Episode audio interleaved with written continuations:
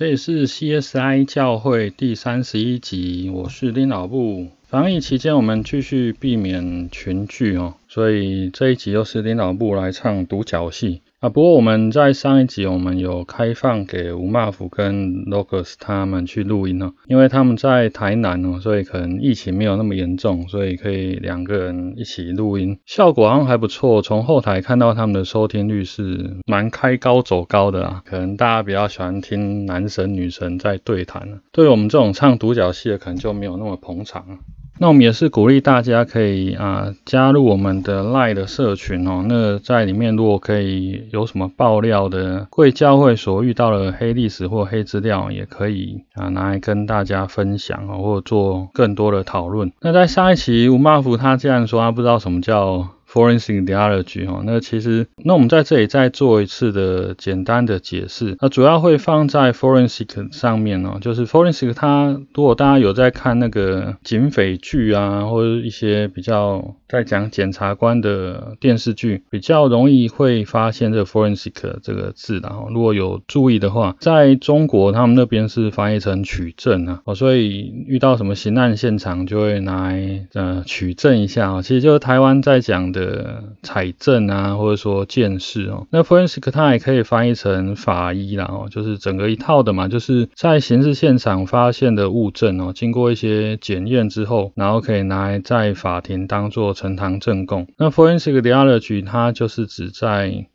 信仰的过程当中，或是教会史当中，有一些呃错误的事件，或是错误的教导，那无论是造成呃真的生命的死亡，或者说他的灵命的死亡，都可以拿来在 forensic 里拉局当中来做讨论。那我们在上一期电脑部独角戏的档案室里面提到是多纳派，然后那如果大家有兴趣去 Google 的话，比较多的中文翻译它是写成多纳主义哦，那这其实翻译的问题啦。我们很常把 ISM 的字尾都翻译成主义哈，所以什么三民主义啦，什么主义哈，那其实就是一种学说、一种理想或者是一种概念而已哈，不见得每次都要翻译成主义哈。所以我们这边就是把它讲是多纳派哈。那当然你如果要 Google 的话，也许用多纳主义去找会比较多的条目。那上次提到多纳派，它就是早期被判断是异端然后。那因为他啊，就是主张要脱离大公教会，在阿弗利卡那个省里面，那他有建立自己的主教群哦，甚至是比那个大公教会派的主教群更多，所以可以想象哦，在当地其实是多纳派比较接地气、得民心这样子。那可是因为他是主张脱离这个大公教会，他认为大公教会派的主教或主教团都是不 OK 的，因为他们曾经在被逼迫的时候，他们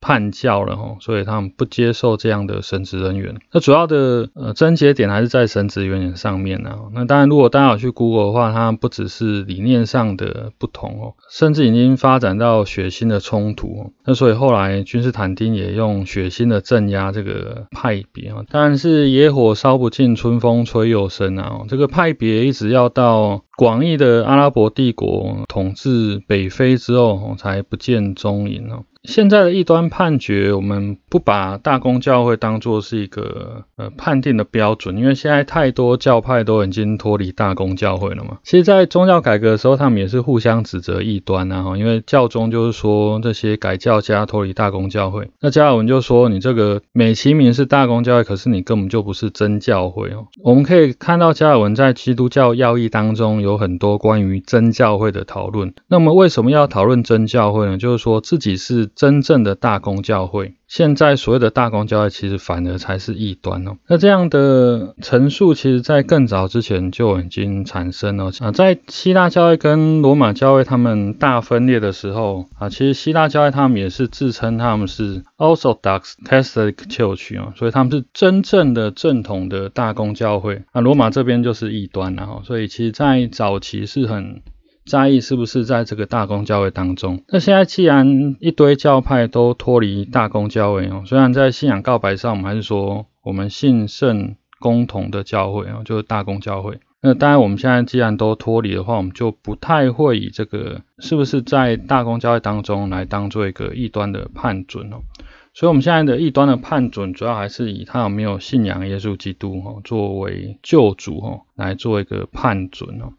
那既然在这个判准之下哦，那其实多纳派他们也是信仰耶稣基督哦，只是他们不信任这些曾经改教过的神职人员，他们也在组织上脱离了大公教会哦。基于他们还是信仰耶稣基督哦，我们呃以现在的观点就不认为他们是异端哦。那另外我们今天要来讨论呃另外一个派别叫孟他努。那它这个起源更早哦，它是在第二世纪哦，或者说在一百七十二年的时候就已经啊产生这样的派别哦。那派别当然是以他们的领导人叫孟他努哈，这个人他原本是异教的祭司，然后就是不是基督教的祭司哦。可是当他改信基督教之后，他慢慢的发现这个教派没有传讲的，或是没有在经典当中，在福音书或是在书信当中的那么的 holy 吧，我就觉得有很多需要改革的地方哦。所以他在改信基督教没多久之后，他就开始自称是基督教的先知哈，或者说改革者。要说改教，他也是第一波非常早的第一波的改革者哦。那么他有几个啊关于基督教改革的诉求哦。第一个就是他重申强调耶稣基督要再来哈。其实我们之前也聊过一个教派哦，他也是重申耶稣基督要再来，甚至把耶稣基督再来的那一天有定下一个日期哈。那当然那一天一定是没有来的，然后所以我们现在还继续的活着这样。所以其实，在十九世纪还是有这样的新的教。派他们出来是说主要再来哈，那就终结这个世界。前一阵他们也在纪念一百五十周年了哈，那他们当中也是有人说，这其实也是一件很悲伤的事情，因为一百五十周年，呃，耶稣还没有再来哈。其实，在公元的第二世纪，已经开始有人对于主再来这个事情又又觉得按耐不住哈，又觉得哎，不是说要再来吗？怎么没有再来啊？那他就自己得到一个灵感，说某年某月某一天哦，主会再来哦。那当然这件事情也是落空了。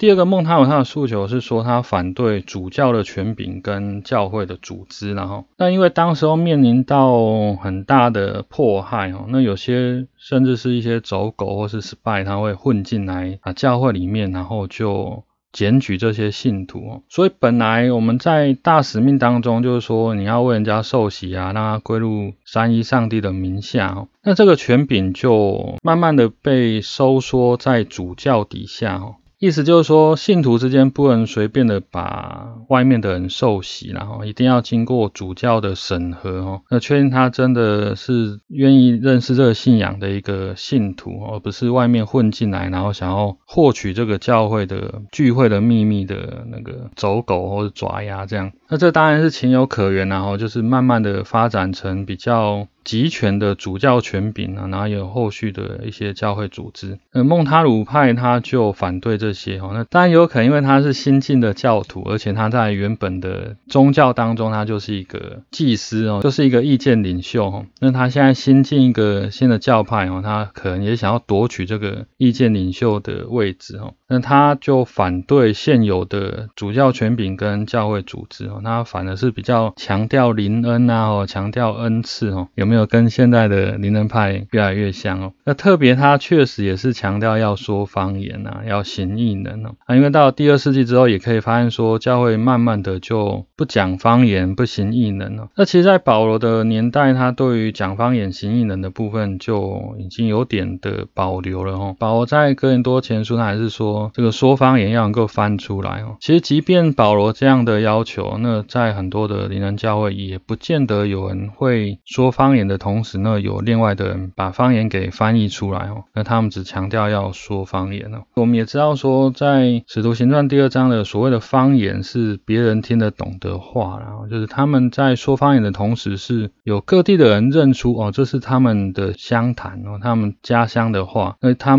那使徒们用这些别人。家乡的话在传福音哦。那这一开始的方言的概念，可是后来我们也可以发现说，慢慢的这个方言被赋予是灵语啊，就是呃天使的语言啊，或者天国的语言。那有些人就说要用这样的灵语去跟上帝祷告，上帝才听得懂。这样这样奇怪的教导，那确实有人是这样说。我们也可以发现说，方言这个概念也被慢慢的有不同的诉求。那因为啊，方言这个字根哈，就是跟舌头有关哦，所以有人就字面上望。文生义，就认为说啊，林语方言就是要弹舌，然后所以很多人的教导会从弹舌开始哦，这就是另外一个部分呢。我们还是回来讲孟塔鲁派哦，所以现在的灵恩派，我们在第二世纪就可以找到它的它的原型哦，就是孟塔鲁派，其实在第二世纪已经强调要讲方言，要行异能。第三点，孟塔鲁派的诉求跟灵恩派也越来越像哦，他们会强调要圣洁生活，就是要表现出对抗这个世界的态度哦，因为这个世界快要结束了，耶稣基督要再来哦，所以也是要禁欲啊，哦，就是没有结婚的就不要结婚，那有结婚的就是要禁欲哦，那甚至已经结婚的人更不可能在配偶时候再婚啊，因为都是一种，不管你是没结婚的想结婚，还是说在结婚姻当中的性生活呢，或者说已经呃配偶死掉之后，你想要再婚哦，他都是反对的。他觉得这都是一种欲望哦，都是要禁欲。那孟塔鲁派当然呃经过了很长时间的，特别在罗马帝国之下的统治哦，会对这些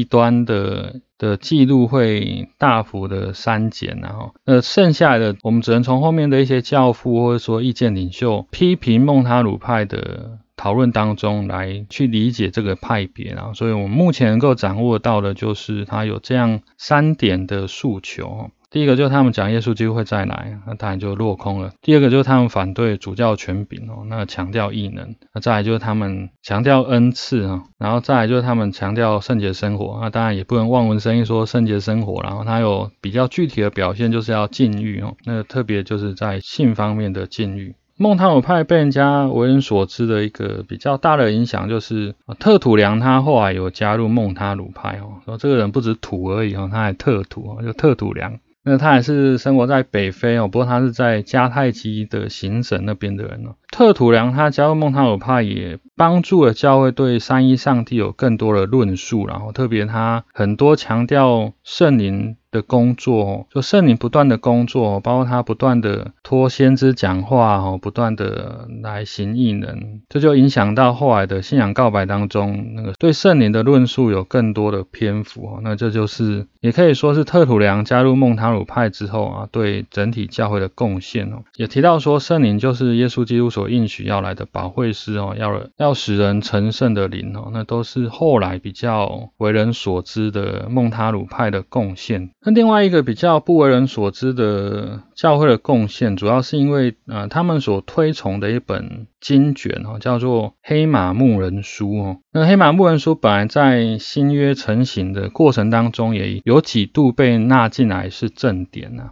那为什么叫黑马牧人书？就是说有一个牧人，他叫做荷马斯，就是天主教翻译成是荷尔玛。那因为后来已经被排除哦，就当做未经哦，所以我们就不太有机会能够看到这个黑马牧人书。那黑马牧人书为什么会被排除在新约圣经里面？就是它比较没有使徒的传承啊。在现在成型的新约圣经当中，我们都会有点标榜每一本经卷有它的传承哦。像马太就是在呃有一种版本的十二使徒当中有一个马太，那马可就会认为他是彼得的门生啊。那路加当然就是保罗的医生哦。那约翰当然就是早期会觉得说是十二使徒的约翰嘛，啊，就每一本书就会希望有他的使徒的传承。刚好这个黑马牧人书，它就是一个受到圣灵感动，然后跟天使之间有一些对话，然后写下来的这本书。那这本书的内容，他就勉励说信徒要悔改啊，然后面对逼迫的时候要忠心哦。那这听起来都没有什么问题哦。不过他后来被排除在新约正典的一个主要的原因，是因为他原本说洗礼之后不能够犯罪啊。那后来后来在林林总总的讨论当中，就变成说洗礼后只能再犯一次罪啊，苛刻的要求我们洗礼之后也不知道犯了几次罪哦。好加在就是因为他最后最后还是被排除在正典当中，因为没有取得任何的使徒传承哦，就是一个荷马斯哦，然后他跟天使有所对话这样子。不然如果真的在正典当中，我们现在就会讲说，在洗礼之后只能犯一次罪哦，在洗礼之后只能犯一次罪哦，这其实也是孟塔鲁派的一个要求啊，就包含在圣洁生活当中哦。总结来说，我们可以发现，其实，在第二世纪就有人开始不满当时候教会的当权派啦。那一直到基督教合法化哦，那被定为国教，那这对孟塔鲁派来说就更难接受，有点像多纳派一样哦。也有人说多纳派其实就是孟他鲁派的继承人啊。那当然两者之间有点不一样。孟他鲁派是更加的强调啊灵恩啊行异能哦，然后对抗既有的教会组织。那多纳派他们其实是有点本身的恩怨，然后那后来就刚好张到这个对方的神职人员，他们曾经有叛教过，然后就以这个为理由来动员他们自己人这样子。那当然我们也可以想见，你在被罗马帝国逼迫啊，甚至很多的信徒被殉道的过程当中，很多的论述都会说这个罗马帝国就是敌基督嘛。我们特别我们去看，特别我们去看启示录的时候，很多都说这个罗马帝国其实就是从海上来的兽啊，甚至还有数字六六六这样子，就说是敌基督。而在合法化之后，你却让君士坦丁去召集各地的主教去判断谁是谁非哦，甚至有一个信仰告白，有一个信条，有一个结论出来哦，就会让一些原本在对抗罗马帝国的一个信徒，我觉得有点脆心呐。像我们台湾也是啊，就早期你说要反攻大陆哦，然后现在也跟共产党大和解哦，就会对那些原本反共的支持者来说有点打脸哦，就不知道你在干什么。那甚至你当年在对抗共产党、在反共的时候，也造成了很多白色恐怖哦，有很多人被你扣上通匪的帽子，然后甚至被枪毙哦。那现在通匪通最严重的反而是国民党哦，那就让很多人很难接受，说你当年说要反共，那现在跟共产党和解哦，就很多人看不下去。在基督教合法化之后，当然教会当中也是会有类似的情况发生哦，就是说你当年说罗马帝国是敌基督哦，要撑得住迫害，面对罗马帝。国的破坏的时候，我们还是要对耶稣基督忠心啊。可是现在教会的高层却跟呃罗马帝国手牵手，然后喝咖啡、大和解，这样对底层的人来说就不太知道上面在干嘛。那我们也可以回顾一下，其实近代的灵恩运动也是有点类似孟他鲁派哦，他也是强调要。说方言、行异人、过圣洁的生活，对一些人来说会趋之若鹜，然后因为他们觉得教会很僵化啊，很多的组织啊，很多的传统，没没杠杠。而对这些教会的当权派来说，却认为是洪水猛兽啦。因为这样的说方言、行异人、过圣洁生活的诉求，其实也也会啊多少松动这个当权派和教会当局的统治的正统性哦。所以对这些。强调要圣洁，要说方言吸引人的人来说会比较团结，然后因为他们认为自己是在对抗整个腐败的世界，不管是罗马帝国或是已经腐败的教会当局哦，他们有点众人皆睡我独醒的感觉哦。那当然也有可能会慢慢的发展成邪教，然后因为既然你对外面都说外面是不好的哈，你就慢慢的会团结在自己的教主底下，无论教主说了什么东西，你就是只有团结哦，因为别人说的都是错的哦，就。这个教主说的是正确的，那就有可能会慢慢的发展成邪教。那当然比较常态化，就是说他们自己也慢慢的成型，变成一个教会的组织。然后就像我们之前讲那个说要世界末日那个教派哦，他们后来因为世界末日一直没有来哦，那所以他们也慢慢成型成一个可以维持下去的教会组织。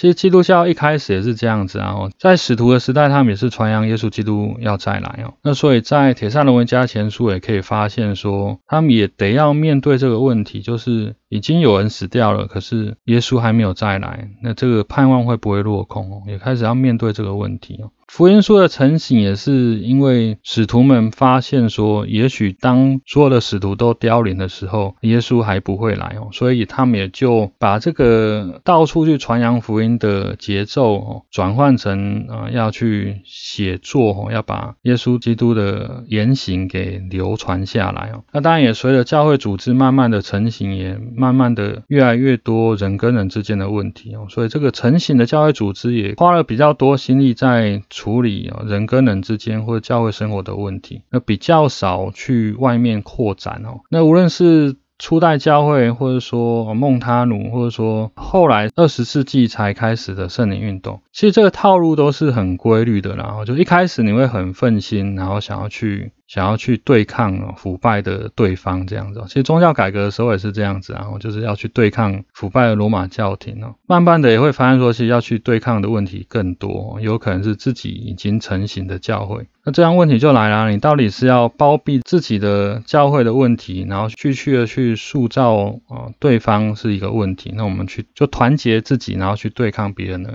还是你愿意去真实的面对自己教会当中的问题哦？我觉得这也是我们 Forensic 李亚局要去处理的问题。然后，那我们这个频道真的是很小众哦，因为因为其实基督教在台湾就算是小众哦。那在这个小众当中，你又是走非主流的路线那当然更更希望每一个听友可以帮帮忙哦，就是。更多的来提供我们呃教会当中的黑资料、黑历史，那我们可以做更多的神学的反思哦，来反省整个基督教他们可能信仰里面已经死掉的部分哦，然后来真的能够获得重生哦。那我们今天节目就到这边，跟大家说拜拜。